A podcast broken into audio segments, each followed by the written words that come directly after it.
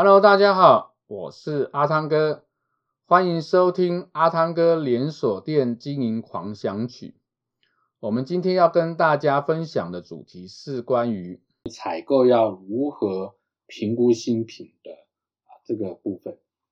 那我想采购在评估新品啊是一个很重要一环。如果你在评估过程当中你没有办法呃客观精准的来评估的话，那你会造成后续。新品上架之后，呃，一些管理上的问题。那到底我们要如何来评估啊？一般在做这个评估有几个方式。第一个方式，我们会从这个呃厂商这里所给予的资料资讯来进行评估。那第二个部分呢，我们就直接从门市这里做问卷的评估。那问卷评估里面呢，呃，会有几个题目来去呃访问我们的门市人员。然后呢，也去访问我们的顾客。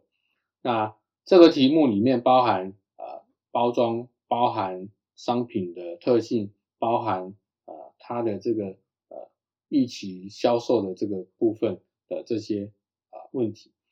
那从这些问题里面呢，如果呃我们评分出来超过多少分以上，我们才会进行整个这个商品上架的一个讨论会议。如果低于多少的呢，我们就不进行这样的一个啊商品上架的一个讨论会议。那从这个过程里面，你可以比较客观的去分析，到底这个商品这个新品适不适合你引进到你的啊门市通路来进行销售，那也不会浪费太多时间。那当然，另外一块是因为啊引引进商品之后，也是销售人员在销售。所以呢，由门市销售人员来去给予回馈，我想这个会相对是比较客观的。那如果他们回馈也是不错情况下，在得分上面高的时候，你引进进来，在门市销售的状况相对的应该不会差到哪里去了。